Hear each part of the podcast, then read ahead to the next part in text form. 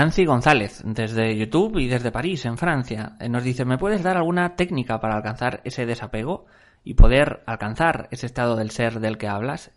Y entre comillas nos dice, es difícil ese desapego cuando uno está en situaciones límite. Gracias. Vale, claro, evidentemente es es cuando estás en situaciones límite, lo más importante, o yo, os lo diría por, por, mi propia experiencia, es no vomitarle al otro, ¿no? O sea, yo puedo estar en una situación límite y tengo a alguien delante, en ese momento estoy completamente identificada con mi ego, con mi personalidad, y es que lo quiero matar, o, o al revés, o creo que me está agrediendo, creo verbalmente, o que me está insultando, o sea, mmm, me refiero, si hay un insulto, no te lo estás inventando, pero me refiero a la interpretación que hago de esa situación, ¿no? Si me dice esto, es porque piensa esto de mí. Si me despiden, es porque no me valoran. Ojo con poner lo que hace el ego también, y gracias por preguntarme esto, porque el ego pone siempre el valor fuera.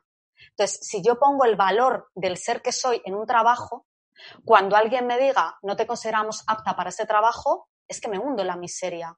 O cuando yo pongo mi valor en gustar a una persona y me dice, pues lo siento, pero no me atraes, no me gustas, se pone en entredicho todo. Mi imagen, mis estudios, mi forma de hablar, mi pelo, todo, mi olor, todo. Es, es, es algo, o sea, identificarse con el ego es algo muy, muy, muy duro. Eso sí que es una autodestrucción porque empezamos a generar esos tóxicos que generan las emociones, ¿no? No las personas, sino tu propio alimento, tu propio pensamiento, te empieza a crear una descarga neurológica que al final afecta y somatiza en el cuerpo.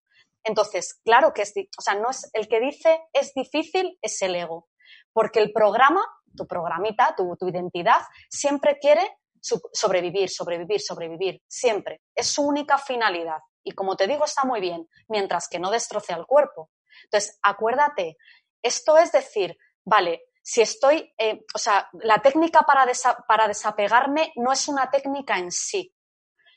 Acuérdate, no es un objetivo. Es decir, vale, solamente mi único trabajo en este momento es ir detectando cada vez, cada vez más, cada vez más. Y esto es solo práctica, porque por ir al gimnasio tres veces al mes mm, no funciona, ya lo sabemos. Es decir, vale, me estoy enganchando con esto, pero sé que todo lo que se me está despertando en mí no tiene nada que ver con fulanito o con que me hayan despedido o con la situación que estamos viviendo ahora. Y te va a venir otra vez la mente. No, no, pero ¿cómo que no? Hombre, es que si tú tuvieras pareja, si la vida fuera de otra manera, si tuvieras otro, si tuvieras hijos, si tuvieras una casa, si no tuvieras hipoteca, el ISI no existe. Los dominios del pasado y del futuro también son del ego. Entonces, el mayor trabajo que puedes hacer y la mayor técnica que te puedo decir es que la herramienta eres tú. Es decir, tu propia conciencia de yo no soy esto, yo no soy esto, yo no soy esto, y practicar y practicar mientras sientes en tu cuerpo la ira, el cabreo y todo, y por supuesto ayudas a tu cuerpo, pues puedes hacer ejercicios, puedes hacer cosas que te ayuden a bajar ese nivel de intensidad. Ahí tendríamos para dos vidas, ¿no? Porque cada uno tiene su manera. Pero sobre todo es muy importante que le digas a tu mente yo no soy esto. Muchas gracias. Vamos con una última pregunta de Miriam Terre, de México. Desde YouTube nos dice, cuando las conductas son reactivas, no hay ni espacio para darse cuenta. ¿Cómo ir disminuyéndolas? Claro, claro, eh, tú no haces nada. Es decir, es, eh, como siempre, siempre os digo, el mayor trabajo que tiene tu personalidad es apartarse de en medio. Y eso nos cuesta un montón. Siempre, y es lógico, ¿no? Es, ¿y qué hago para? ¿Y qué hago para? ¿No? Y yo te digo, quítate de en medio. Ay, ¿cómo se hace eso, no? ¿Cómo se hace eso? Claro, tú estás en medio de una, de, como tú dices, el ego es reactivo. Y el lenguaje del ego es el instinto, y el instinto siempre viene del pasado. Esto me salió mal en el pasado, a Dios pongo por testigo que jamás volveré a sufrir por una relación, y catapum, vuelves a sufrir en la siguiente, ¿no? Porque vuelves a repetir el patrón. En cambio, la, la esencia o tu ser es intuitivo. Y como os digo, el ego es ruidoso. Ah, va, va, va, tengo que tratar, quiero hacer esto, pa, pa, pa. Y el instinto es silencioso. O sea, el instinto es como contemplativo. Mm, ¿qué me está diciendo esta persona? Y por dentro puede estar subiendo la ira. ¿Estoy escuchando lo que estoy escuchando? ¿Me está diciendo esto? Y una mierda voy a conectar yo con el ser. Ahora voy contra todo, contra esa, contra esa persona, ¿no? Perdón la palabra.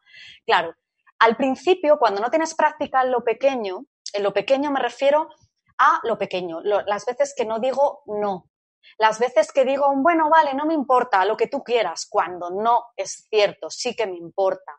Las veces que actúo por complacer en algo tonto. Voy a comer a mi madre, a casa de mi tía Pepa los domingos. Ah, pero ¿te apetece? No, es que voy todos los domingos. O sea, todo lo que hacemos por costumbre, todo lo que hacemos por inercia, que es la cualidad que tiene la materia, que por inercia sigue haciendo todo igual. ¿Qué pasa? Que si yo no practico en lo pequeño y no le doy importancia a cada vez que no me respeto a mí, mis decisiones y lo que yo siento en ese momento, mi sinceridad conmigo misma, cuando llega un momento duro, y el momento duro llega porque no has entrenado en lo pequeño, es imposible. O sea, te digo, ni lo intentes, porque es normal que te caigas con todo el equipo. Es como si tú te entrenas el músculo para coger una pesa de 20 kilos y no has entrenado y dices, es que cuando tengo la pesa de 20 kilos se me cae el brazo y yo te digo, claro, coge las de 5, las de 4, las de 3. Ah, pero eso no es nada, ya, pero 10 veces una de 5 es más que nada y de repente querer con una de 20. Entonces es mi, mi, mi, forma de hacerlo ha sido en lo pequeño, en lo pequeño, en lo pequeño. Incluso cuando pierdes los papeles en una reacción, es decir, ok, me perdono, porque enseguida ya nos viene, que mal lo has hecho, lo tenés. No, no, me perdono. No he practicado lo pequeño porque a lo mejor es tan sutil que no me doy cuenta. Voy a poner más atención en lo cotidiano, en lo pequeñito. Acuérdate, si no puedes saltar una, una zanja de 5 metros, no vas a poder saltar la de 20. Entonces, no te machaques cuando en un momento de reactividad te caigas con todo el equipo. Perdónate y pon mucha atención en lo pequeño, que es como vamos entrenando. Muchas gracias. Pues Almudena, muchísimas, muchísimas gracias. Vamos a ir terminando y dar esos segundos finales a Almudena para que se despida de todos vosotros.